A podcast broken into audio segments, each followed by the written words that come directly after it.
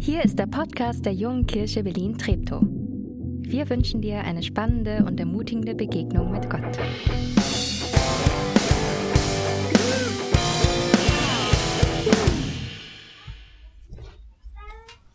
Schönen guten Morgen. Mein Name ist Stefan und ich mache hier manchmal mit. Ich glaube, ich habe keine andere Funktion. Ja, ich hoffe, ich stehe hier richtig. Ich glaube, es war so angedacht. Hervorragend. Ihr kennt sicherlich die Kampagne von der Diakonie. Unerhört. Jetzt muss ich mal gucken. Geht es hier? Jawohl. Ich muss gestehen, als ich das erste Mal eins dieser Plakate da bei uns im, im Aufgang von, von SU Neukölln gesehen hatte, ähm, war ich zugegebenermaßen etwas geschockt. Ich dachte, ach du liebe Zeit, ein lila Plakat mit menschenverachtenden Sprüchen drauf. Und dann noch ein blauer Hashtag unten drunter. Das muss die AfD sein. Super dreist.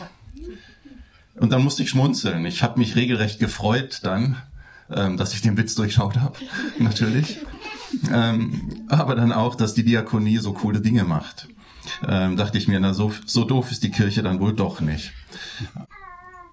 Und wie jeder Witz spielt diese Kampagne mit Doppeldeutigkeiten und damit auch mit Anspielungen. Und diese Anspielungen, ähm, die versteht man manchmal erst auf den zweiten Blick.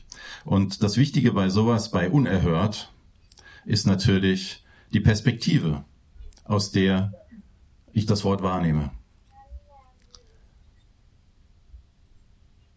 Mit unserem Spitzensatz,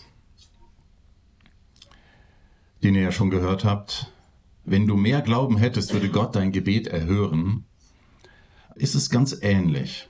Was dieser Satz mit mir macht, das hängt sehr davon ab, wie ich die Betonung setze und welche Überzeugung ich habe. Wenn du mehr Glauben hättest, würde Gott dein Gebet erhören. So, jetzt hat es mich also wieder ereilt, äh, wie auch die beiden letzten Male, als ich hier gepredigt habe. Ich fühle mich ähm, nicht wirklich kompetent, zu Gebet was zu sagen. Ich bin nicht so einer, dem das Gebetsleben irgendwie ganz leicht fällt. Es ist auch nicht wirklich das Vorzeigbarste. Ähm, ehrlich gesagt fällt es mir schwer, so etwas wie eine Regelmäßigkeit zum Beispiel zu entwickeln. Ich verspüre auch kein erhebendes Gefühl, wenn ich mich mit anderen zum Beten treffe. Ich verspüre noch nicht einmal einen natürlichen Drang zu beten. Und wenn ihr mich jetzt fragen würdet, äh, was ich das letzte Mal beim Beten irgendwie erlebt habe, dann habe ich mich zwar jetzt auf diese Predigt vorbereitet, aber ich wüsste wieder nichts zu sagen. Es ist irgendwie fast schon ein bisschen peinlich. Ähm es gibt Leute, die sind große Beter und ich finde das mega. Ich finde das ähm, bewundernswert und nachahmenswert, ähm, aber irgendwie ist das nicht so mein Ding. Ähm, aber vielleicht qualifiziert mich das auch ähm, gerade deswegen, ähm, etwas zu dem Thema zu sagen. Ich bin nämlich auf der Suche. Und ich wünsche mir, was ich mir wirklich wünsche, ist, dass es mir leichter fällt zu beten. Das Gebet so, so ein ganz gewöhnlicher Teil meines Alltags wird. Sowas, wo ich überhaupt nicht groß drüber nachdenke, sondern ich mache es einfach. Ja, so ähm, irgendwie nicht, nicht groß markiert. Ich wünsche mir bezüglich Gebet Normalität. Äh, mein Idealbild vom Beten ist so ein, so ein ganz entspanntes Gespräch. So vielleicht über einen Kaffee. Vielleicht auch mal ein emotionales Ausheulen, soll es ja auch nötig sein. Oder auch mal frustriert sein mit Gott. Sowas wünsche ich mir. Ich bin mir sehr bewusst, dass andere Christen das anders sehen. Und ich finde das auch okay. Ganz okay. Aber ich wünsche mir Normalität. Und dieser Satz, gerade dieser Satz, wenn du mehr Glauben hättest, würde Gott dein Gebet erhören, der setzt mich unter Druck, und zwar unter frommen Druck. Man könnte ja, wie so bei eigentlich allen Sätzen, die wir in dieser Predigtstaffel behandeln, auf die Idee kommen, dass sie doch eigentlich ganz biblisch sind. Dass ich, das hört sich doch irgendwie richtig an. Ja? Glaube und Gebet hört, gehört zusammen.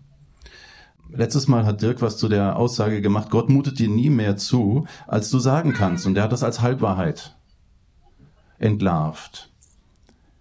Und welche Anhaltspunkte könnte denn jetzt dieser unserer Satz, wenn du mehr Glauben hättest, würde Gott dein Gebet erhören, in der Bibel haben?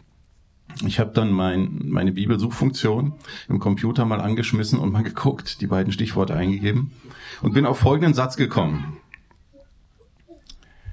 Amen, ich sage euch, wer zu diesem Berg sagt, hebe dich hinweg, also das sagt Jesus zu seinen Leuten, wer zu diesem Berg sagt, hebe dich hinweg und wirf dich ins Meer und in seinem Herzen nicht zweifelt, sondern glaubt, das geschieht, was er sagt, dem wird es zuteil werden.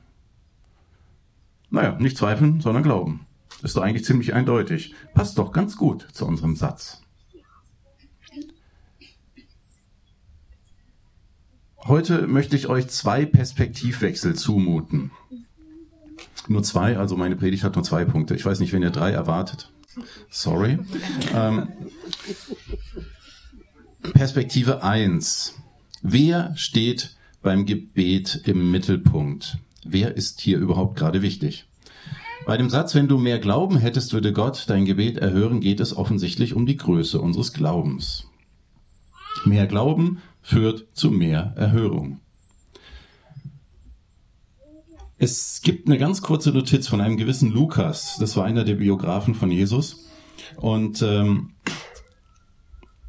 er fügt das in, in den Ausschnitt aus einem Dialog. Es ist relativ egal, was der Aufhänger war bei, bei seinen Leuten. Äh, mit der Zeit realisierten aber die Freunde von Jesus, dass sie all das, was er von ihnen verlangte, überhaupt nicht schaffen können. Und dann kommen sie eben aufs Thema Glauben. Die Apostel, also die Freunde von Jesus, baten ihn, Jesus, stärke unseren Glauben. Der Herr aber sagte, wenn euer Glaube nur so groß ist wie ein Senfkorn, könnt ihr diesem Maulbeerbaum befehlen, zieh deine Wurzel aus der Erde und verpflanze dich ins Meer. Und er wird euch gehorchen. Hm. Glaube. Was ist denn hier die Punchline von Jesus? Was, was will er damit? Eigentlich ist es ganz einfach. Es kommt schlicht nicht auf die Größe des Glaubens an. Ich versuch's mal mit einer Metapher. Glaube ist wie ein Fenster, dessen Größe nichts über die wunderbare Welt auf der anderen Seite draußen aussagt. Ob ich mir die Bergwelt durch so ein Panoramafenster und alle, die mit auf der Bergfreizeit waren, wissen genau, wo das ist. Yay! Äh, wir haben es selbst gesehen. Naja, vielleicht mit ein bisschen mehr verhangenen Nebelschwaden, ähm, aber genau aus diesem Restaurant.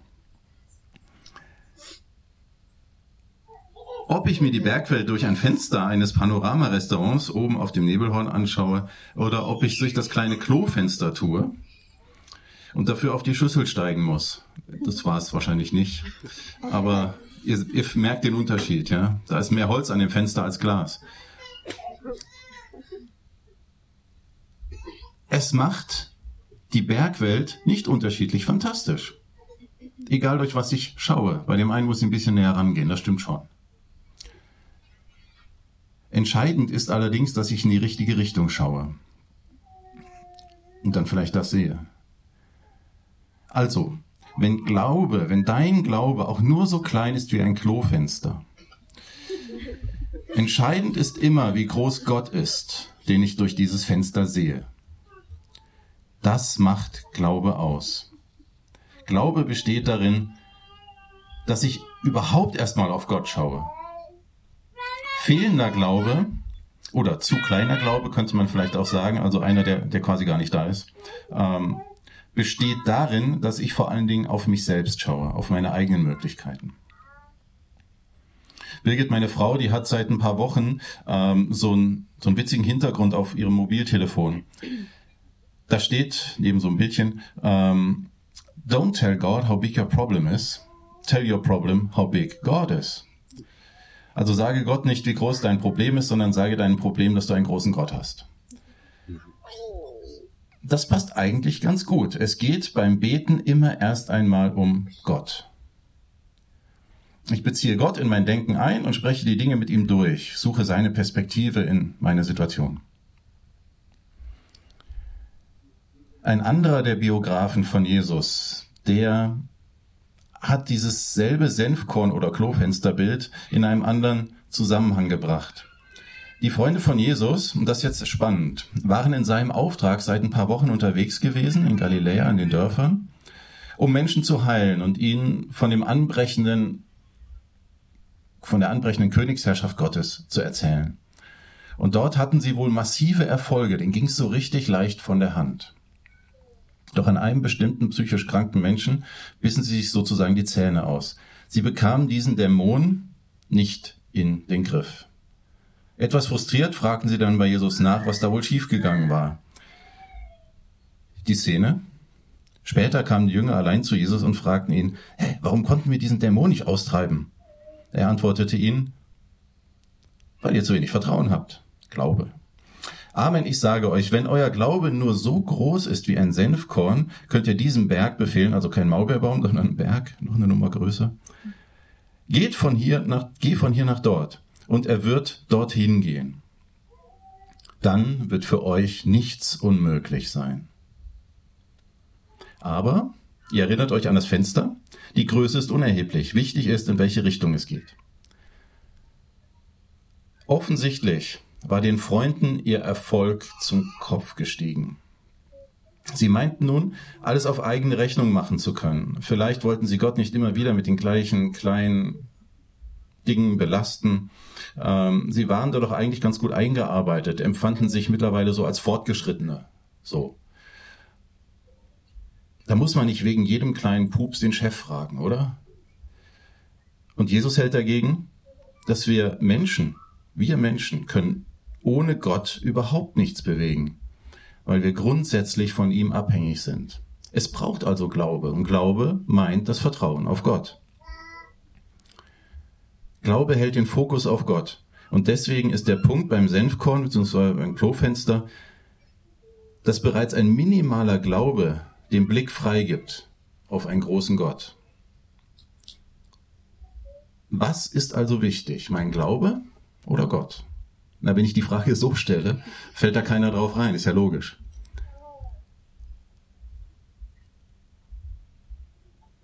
Dass etwas angestoßen durch unsere Be Gebete passiert, hat allein etwas mit Gott zu tun. Wir können ihn nicht mit unserem großen Glauben den Arm auf den Rücken drehen und ihn dazu zwingen, was für uns zu tun. Und das bringt mich zur zweiten Perspektive. Nämlich unser Gottesbild. Was verrät dieser Satz, wenn du mehr Glauben hättest, würde Gott dein Gebet erhören über mein Verständnis von Gott, wenn ich den Satz den nur richtig finden würde? Nun, zunächst würde es verraten, dass ich mich beim Beten für den entscheidenden Faktor halte. Und Katharina hat's erzählt. Wenn Gebete offensichtlich nicht erhört werden, dann muss der Fehler beim Beter liegen. Du hast nicht genug geglaubt. Das ist ein ziemlich blatter Erklärungsversuch, aber man könnte ja fast glauben, dass es ein besonders frommer Erklärungsversuch ist. Denn dann liegt die Schuld ja nicht bei Gott, sondern bei mir.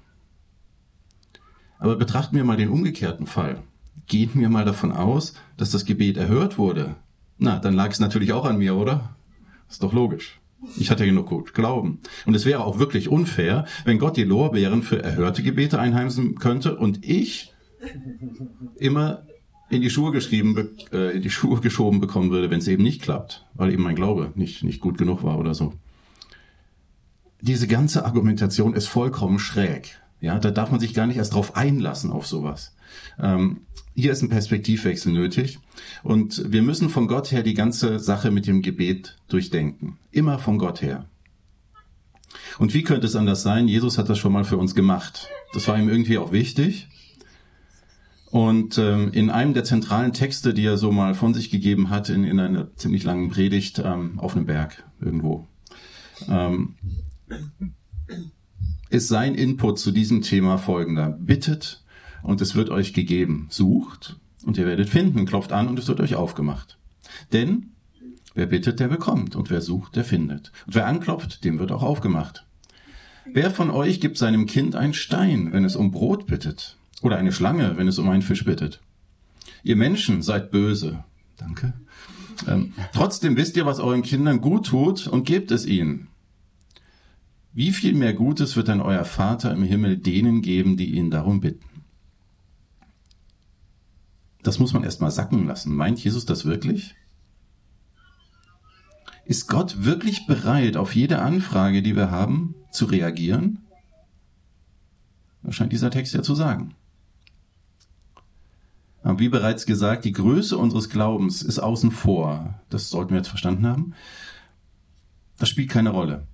Den Glauben sehen wir bereits darin, dass wir Gott überhaupt ansprechen. Jesus fokussiert ja konsequenterweise Gott, nicht uns, beziehungsweise unseren Glauben.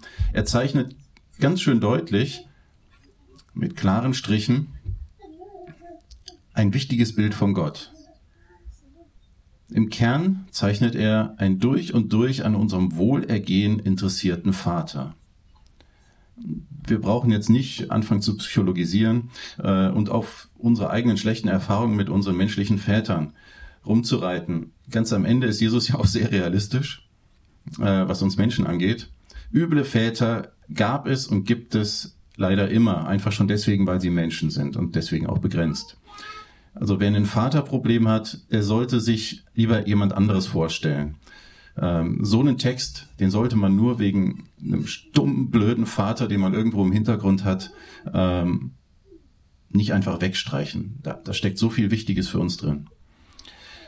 Wenn ihr ein Vaterproblem habt, dann denkt an vielleicht an eure Mutter oder eine gute Freundin oder an, an sonst irgendwen, der nur das Beste von euch will. Diese Person, die stellt euch jetzt mal vor. Vielleicht hast du mal beigebracht bekommen, dass man keine selbstsüchtigen Wünsche haben sollte. Dass also Zurückhaltung geübt werden soll, wenn man bittet. In meiner Familie war das so. Diese Zurückhaltung hat sicher auch ihren Platz, sollte aber auch dieses Bild, was hier von Gott gezeichnet wird, nicht irgendwie verblassen lassen. Vielleicht ist es ja das Natürlichste überhaupt, dass Kinder ihre Eltern um Dinge bitten, die sie gerne hätten. Also meine Kinder tun das.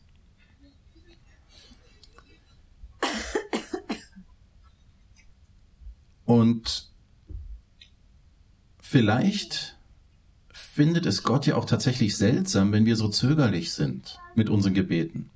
Wenn wir, wenn wir versuchen abzuschätzen, was, ähm, was könnte denn Gott für mich wollen? Und das bete ich dann, dann habe ich höhere Erfolgsaussichten so ähm, für die Erfüllung, weil es ja sowieso schon Gottes Sinn ist, mir das zu geben. Ähm, aber vielleicht findet Gott das komisch, dass wir so, so kalkulierend zu ihm kommen. Das Bild, was hier gezeichnet wird, ist ein anderes. Wir sollen bitten, suchen, klopfen und Gott wird uns ernst nehmen. Wir sollten also Wünsche nicht eingrenzen. Ähm, es ist super, wenn ihr für Weisheit betet, ganz cool. Oder wenn ihr für Liebe betet, für den schrägen Kerl, der, der irgendwie mit euch arbeitet. Ähm, oder wenn ihr mehr Demut wollt oder sonst irgendwie sowas, das, das ist wunderbar. Ja, betet darum, das ist, das ist okay. Ähm, und man sollte ein bisschen vorsichtig sein mit solchen Sachen, ähm, denn Gott hört das wirklich gerne. Ähm, und dann kann sich einiges auch in deinem Leben verändern. Ähm, dann wird auch sicherlich manches anders werden. Aber Jesus geht es hier um diese Dinge nicht. Es geht hier ihm vor allen Dingen um das, was wir alltäglich brauchen. Und Gott ist kein Bürokrat, der am liebsten keine Kunden hätte, ja, der in seinem Office sitzt und alles verwaltet und, und irgendwie nur gestört sich fühlt. Es ist auch kein Diktator, der irgendwie an seiner eigenen Welt schraubt und für nichts anderes mehr Zeit hat. Gott ist nicht überfordert. Wir sollten Gott selbst entscheiden lassen, ob er bei all den Erdbeben, Kriegen, Hungersnöten oder sonst irgendwie was noch Zeit für uns hat. Und hier sagt er das, dass er Zeit für uns hat. Er leidet bei den großen Dingen genauso mit wie bei mir. Er hält das Böse zurück in den großen Dingen genauso wie bei mir im Leben. Und er ist damit nicht überfordert. Gott hat noch genügend Spielraum für deine, deine Sorgen, für deine Probleme, selbst für die, bei denen du dir sicher bist, dass du sie dir selber eingebockt hast. Gott hat immer Zeit, Raum und Liebe für uns. Das ist ein wunderbares Gottesbild. Auf diesen Gott können wir vertrauen. Immer wenn wir uns an ihn wenden, tun wir das ja schon. Klar, wir haben das auch schon oft gemacht und manchmal hat es nicht funktioniert. Aber funktioniert Gott? Das wäre doch schon wieder ein schräges Gottesbild. Immerhin ist er seine eigene Persönlichkeit, äh, hat seine eigenen Ideen und das bei maximaler Übersicht. Gott funktioniert nicht einfach und Gebet funktioniert auch nicht einfach, genauso wie wenig ein Gespräch funktioniert. Was ist das überhaupt für ein Wort in diesem Zusammenhang? Gott hört immer unser Gebet, selbst wenn uns dann nicht alles nach unseren Vorstellungen regelt. Warum manche Gebete erfüllt werden und andere nicht, bleibt oft schwer zu verstehen. Aber bitte, suche, klopfe an und erwarte das eine oder andere Wunder. Aber erwarte auf keinen Fall, dass Gott dich vergisst, überhört oder einfach nur ignoriert. Das tut Gott nicht. Also, zwei Perspektivwechsel. Glaube ist wie ein Fenster, von mir aus auch ein Klofenster, das mir den Blick auf Gott ermöglicht. Glaube oder auch Fasten, das gehört beim Beten ja immer so ein bisschen dazu, wenn man es biblisch sich ein bisschen auskennt, ist nicht so etwas wie ein Superboost für noch effektiveres Gebet, sondern der erste Schritt, der mich überhaupt auf die Idee eines Gebets bringt. Gebet ist ein Ausdruck der Überzeugung, dass ich in allem von diesem Gott abhängig bin. zweite Perspektive, Perspektivwechsel war, das Gottesbild, welches Jesus in diesem Zusammenhang anbietet, das passt so gar nicht zu unserem Satz. Wenn du mehr Glauben hättest, würde Gott dein Gebet erhören. Es ist an Gott gelegen. Er, er hört dein Gebet. Nicht, weil du besonders toll bist, sondern weil er nur das Beste für dich will. Mich selbst, mich entspannen diese Perspektiven und vielleicht kann Gebet mehr und mehr etwas ganz Alltägliches werden, wenn ich es nicht so überfrachte, sondern einfach mach. Amen.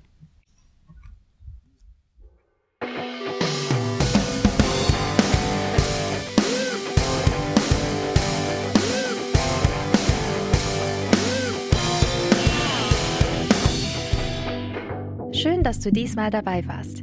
Wenn du mehr über den Glauben erfahren möchtest, dann schreib uns gerne an info@jkb-treptow.de oder besuch uns einfach persönlich. Alle Infos findest du unter jkb-treptow.de. Wir wünschen dir eine gesegnete Woche.